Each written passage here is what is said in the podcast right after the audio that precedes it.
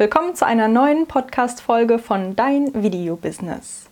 In diesem Podcast und auf meinem YouTube-Kanal Dein Video-Business möchte ich dich dabei begleiten, aus deiner Leidenschaft eine eigene Marke und dein eigenes Video-Business aufzubauen. Wenn du also auch deine Passion, das, was du liebst zu tun, zu deinem Beruf machen möchtest, dann vergiss nicht, diesem Podcast zu folgen oder den YouTube-Kanal, den ich dir auch in den Show Notes verlinkt habe, zu abonnieren und wir packen das gemeinsam an. Heute geht es um das wohl unterschätzteste Suchoptimierungstool auf YouTube und zwar die Videobeschreibung. Viele YouTuber oder Video-Creator auf YouTube denken immer noch, dass die Videobeschreibung lediglich dazu da ist, den Zuschauern viel Spaß mit dem Video zu wünschen oder den Link zum Instagram-Profil dort zu speichern. Aber dieses kleine Kästchen kann ganz schön viel mehr, wenn man es nur richtig angeht. Mittlerweile ist nämlich die Videobeschreibung mit dem Videotitel zusammen das Suchoptimierungstool Nummer 1 für deine Videos, das dir helfen kann, mit deinen Videos und mit deinem YouTube-Kanal mehr Reichweite zu erlangen. Erhalte mehr Klicks, erscheine in der YouTube-Suche, werde vom YouTube-Algorithmus neuen Zuschauern vorgeschlagen, verdiene mehr Geld mit deinen YouTube-Videos und all das, wenn du die folgenden drei Punkte befolgst, die ich dir in diesem Video vorstelle. Beginnen wir mit Punkt Nummer 1 und zwar Zeit sparen mit den Standardeinstellungen für Uploads. Diese Funktion ist etwas versteckt, aber vielleicht kanntest du die auch schon. Wenn du in dein YouTube Studio gehst und dann auf Einstellungen, dann ist da ein Reiter Standardeinstellung für Uploads. Und wenn du da mal draufklickst, dann siehst du eine ähnliche Maske wie wenn du dein Video gerade hochlädst und zwar ein Kästchen für Titel, Videobeschreibung, Tags und du kannst auch die Sichtbarkeit auswählen, also dein Video auf öffentlich, privat oder nicht gelistet stellen. Und das Gute an diesen Einstellungen ist, dass das, was du dort eingibst, dann standardmäßig für jeden Upload, den du in Zukunft tätigst, dann dann direkt voreingegeben ist. Also du kannst Tags dort eingeben, die du jedes Mal für jedes Video wieder verwendest. Zum Beispiel dein Kanalname ist vielleicht ein guter Tag, den du dann jedes Mal für jedes Video, was du hochlädst, verwenden möchtest. Oder wenn du am Ende des Titels deinen Namen immer angezeigt haben möchtest, dann kannst du den ja schon mal eingeben, dass du das nicht vergisst. Und du kannst auch die Videobeschreibung voreingeben. Und bevor ich überhaupt wusste, dass es diese Einstellung gibt, dass ich das gefunden habe im YouTube Studio, habe ich immer vom alten Video, also von dem letzten, was ich hochgeladen hatte, die Video Videobeschreibung kopiert. Dann bin ich wieder in die Einstellung von meinem neuen Video, was ich gerade hochgeladen habe, gegangen und habe das reinkopiert und habe das dann dementsprechend für das aktuelle Video angepasst und umgeändert. Und jetzt kann ich einfach auf Upload klicken und dann ist es alles schon voreingegeben. Deswegen kann ich das nur empfehlen, wenn du dir die Zeit sparen möchtest beim Hochladen oder wenn du nichts Wichtiges vergessen möchtest, was unbedingt in deine Beschreibung rein muss und was auch jedes Mal in deine Beschreibung rein muss. Dazu kommen wir später im Laufe des Videos nochmal.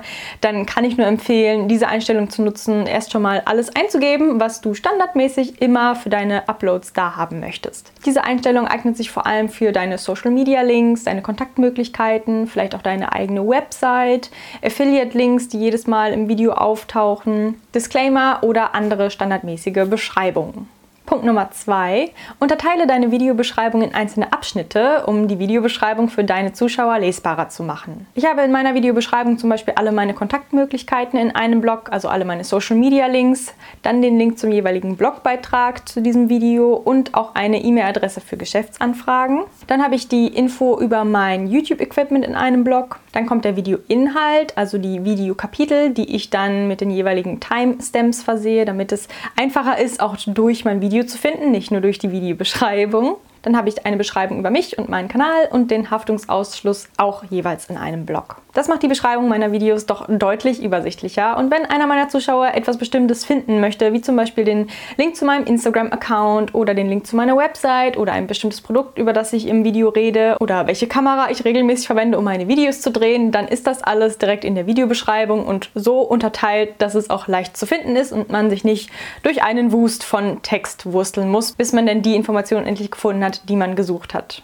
Für jeder dieser einzelnen Blöcke in der Videobeschreibung empfehle ich auch eine Überschrift zu verfassen, vielleicht in Großbuchstaben, dass sich das dann nochmal von dem restlichen Text abgrenzt und man genau sieht, worum es in diesem jeweiligen Block geht, damit es dann eben nochmal übersichtlicher ist. Ja, und jetzt kommen wir mal dazu, was denn eigentlich in die Videobeschreibung gehört. Wie ich schon am Anfang des Videos anklingen lassen habe, reicht es suchoptimierungstechnisch nicht, den Zuschauern mit dem Video nur viel Spaß zu wünschen und den Link zum Instagram-Profil dazulassen, sondern es lohnt sich, sich ein bisschen Mühe mit der Videobeschreibung zu geben, denn man kann auch wichtige Keywords in der Videobeschreibung unterbringen, die den ersten Part der Videobeschreibung ausmachen sollten. Die ersten zwei Zeilen deiner Videobeschreibung ist nämlich das, was die Zuschauer lesen können, wenn sie einen bestimmten Suchbegriff in die Suche eingeben und dein Video dann finden. Und auch der YouTube-Algorithmus schaut sich diese zwei Zeilen an, um herauszufinden, worum es in deinem Video geht. Da es sich bei dem YouTube-Algorithmus nicht um eine echte Person handelt, die deine Videos schauen kann, um herauszufinden, worum es in deinen Videos geht, kann es hilfreich sein, ihm mit ein paar Keywords in der Videobeschreibung auf die Sprünge zu helfen, damit er deine Videos gezielt weiteren Personen vorschlagen kann, die sich auch für das jeweilige Thema interessieren könnten.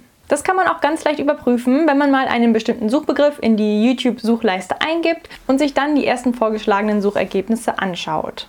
YouTube pickt sich dann natürlich zuerst die Videos raus, die im Titel ähnliche Suchbegriffe vorzufinden haben, aber auch die ersten 20 bis 30 Wörter in der Videobeschreibung des jeweiligen Videos. Wenn ich mir dann also die Ergebnisse meiner YouTube-Suche anschaue, dann ist oft zu sehen, dass die ersten Vorschläge, die auftauchen, meinen Suchbegriff aus der Suche nicht nur im Titel, sondern auch in den ersten Wörtern der Beschreibung vorzufinden haben und die werden dann auch fett markiert. Das heißt, YouTube sucht nicht nur nach dem Titel, sondern auch nach der Videobeschreibung. Daher ist es wichtiger als alles andere, in den ersten Sätzen der Videobeschreibung wichtige Keywords aus dem Videotitel zu nehmen und in einem ganz kurzen Satz zu beschreiben, worum es in diesem Video geht. Wenn ich also ein Video mit dem Titel hochlade, als kleiner YouTuber gefunden werden, dann schreibe ich in den ersten Sätzen meiner Videobeschreibung sowas wie, in diesem Video zeige ich dir, wie du auch als kleiner YouTuber gefunden werden kannst. Damit habe ich genau die wichtigen Keywords, die ich auch im Titel habe, in meiner Videobeschreibung und YouTube hat zwei Gründe, mein Video vorzuschlagen, wenn jemand diesen Suchbegriff oder dieses Keyword, diesen Keyword-Satz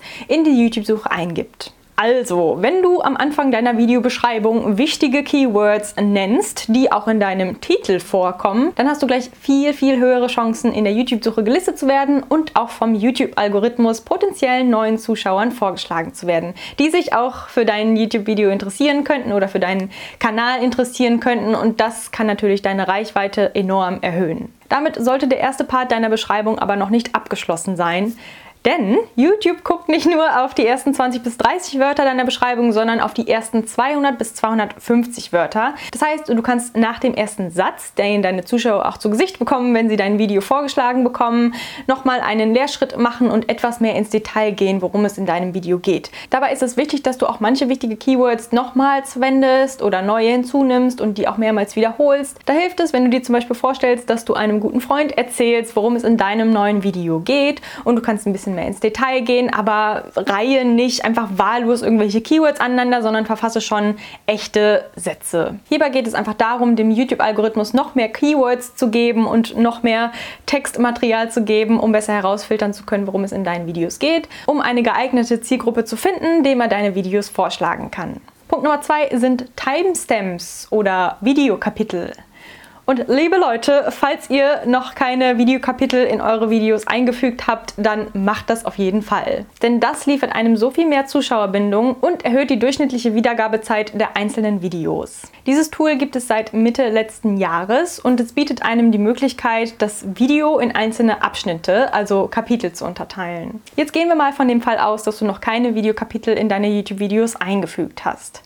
Ein Zuschauer schaut sich deine Videos an, ist aber gerade nicht so in das Thema interessiert, über das du berichtest oder halt eben in die Sache interessiert, die du gerade zeigst. Dann weiß er in dem Moment aber auch nicht, wie lange du noch darüber redest oder wie lange du diese uninteressante Sache für ihn noch zeigst und was in diesem Video noch kommt. Dann ist es natürlich wahrscheinlich, dass er gelangweilt ist und desinteressiert ist und dann zum nächsten Video klickt. Wenn du aber Videokapitel einfügst, dann kannst du dem Zuschauer zeigen, hey, ich rede nur noch eine Minute darüber, du kannst jetzt schon auf das nächste Kapitel klicken, vielleicht interessiert dich das ja mehr. Damit steigt natürlich die Wahrscheinlichkeit, dass er länger bei deinem Video bleibt und dir länger zuschaut, anstatt einfach wegzuklicken, weil er nicht weiß, was in deinem Video noch kommt. Ein weiterer Vorteil ist die Interaktion mit deinem Video. Denn YouTube, also der YouTube-Algorithmus, misst die Interaktion mit deinen Videos. Also geben die Leute viele Likes, schreiben die Leute viele Kommentare, klicken die Leute viel hin und her und schauen sich vielleicht einen bestimmten Part von deinem Video nochmals an. Und wenn jemand vielleicht ein bestimmtes Kapitel besonders interessant fand oder nochmal zurückspringen möchte, um vielleicht mitzuschreiben oder sowas, dann Jackpot, das ist nämlich das liebste Futter für den YouTube-Algorithmus, weil er sieht, dass erstens deine Zuschauer mit dem Video interagieren und zweitens, dass Teile deines Videos Videos so interessant waren, dass Zuschauer sie sich sogar nochmal angeguckt haben. Also falls du noch keine Timestamps oder Kapitel in deinen Videos benutzt, dann kann ich dich nur dazu ermutigen, das auf jeden Fall zu tun. Und falls du nicht weißt, wie das funktioniert oder worauf man da genau achten sollte,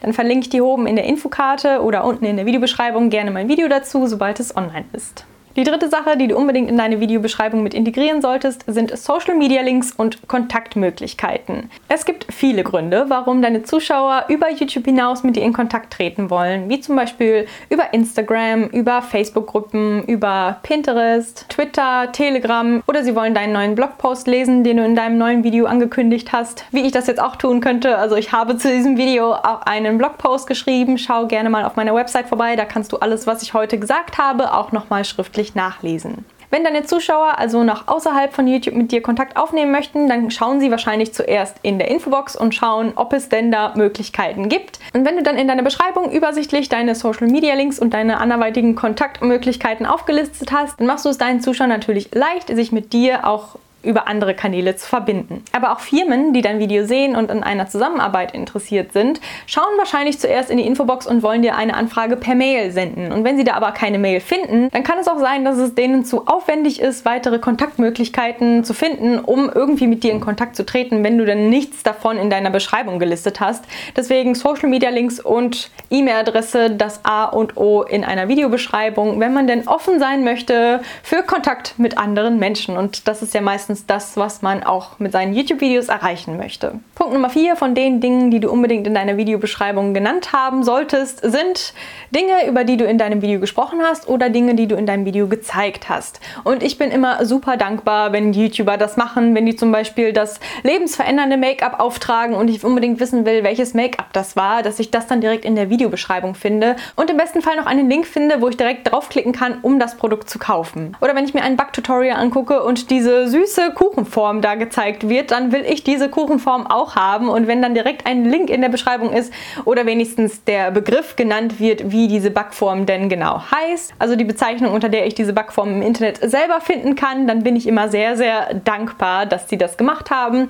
Ich habe mich nämlich auch schon mal dumm und dämlich gesucht nach einem bestimmten Kameraobjektiv, das in einem Video gezeigt wurde und ich habe keine Möglichkeit gehabt herauszufinden, welches das war. Deswegen habe ich dann einen Screenshot gemacht, der super unscharf war und dann immer verglichen, welches denn ähnlich aussieht. Und ja, im Endeffekt habe ich es einfach nicht gefunden, was natürlich sehr schade war. Und auch auf meinen Kommentar wurde leider nicht reagiert. Deswegen tu deinen Zuschauern den Gefallen, dass wenn du über eine bestimmte Sache redest, dann markiere diese Sachen in der Infobox, dass du es deinen Zuschauern leichter machst, diese Sachen auch zu finden. Und im besten Falle nutzt du dafür auch einen Affiliate-Link oder einen Rabattcode oder sowas ähnliches. Dann kannst du nämlich damit sogar noch ein bisschen Provision verdienen. Und das führt mich dann auch direkt zu dem nächsten Punkt der nicht in deiner Beschreibung fehlen sollte, und zwar der Haftungsausschluss. Ich habe auch am Ende meiner Beschreibung immer einen Disclaimer, einen Haftungsausschluss, der sagt, dass manche Links in meiner Beschreibung auch Affiliate-Links sind. Das heißt, wenn jemand auf einen Produktlink in meiner Beschreibung klickt und sich dann dazu entschließt, das Produkt auch zu kaufen, dann verdiene ich einen kleinen Teil sozusagen als Vermittler daran. Das heißt aber nicht, dass mein Zuschauer dann mehr dafür bezahlen muss. Das heißt, dass Amazon ein bisschen weniger daran verdient, aber ohne mich wäre es ja quasi wahrscheinlich gar nicht zu diesem Kauf gekommen. Das ist sozusagen eine Win-Win-Situation. Ich bekomme bekomme ein bisschen Geld dafür, dass ich dieses Produkt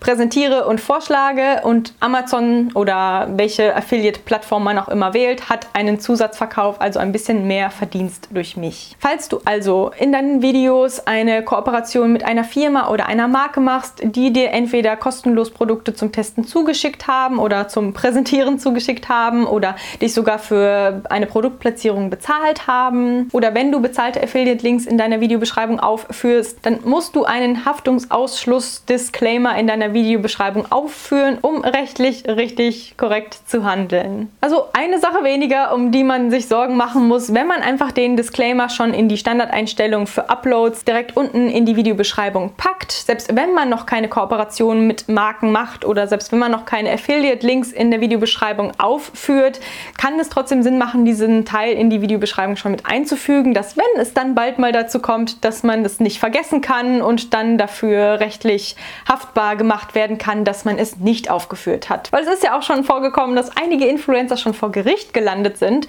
weil sie bestimmte Kooperationen oder Werbung nicht korrekt gekennzeichnet haben. Deswegen ist das super, super wichtig, dass du diesen Disclaimer, den Haftungsausschluss nicht in deiner Videobeschreibung vergisst.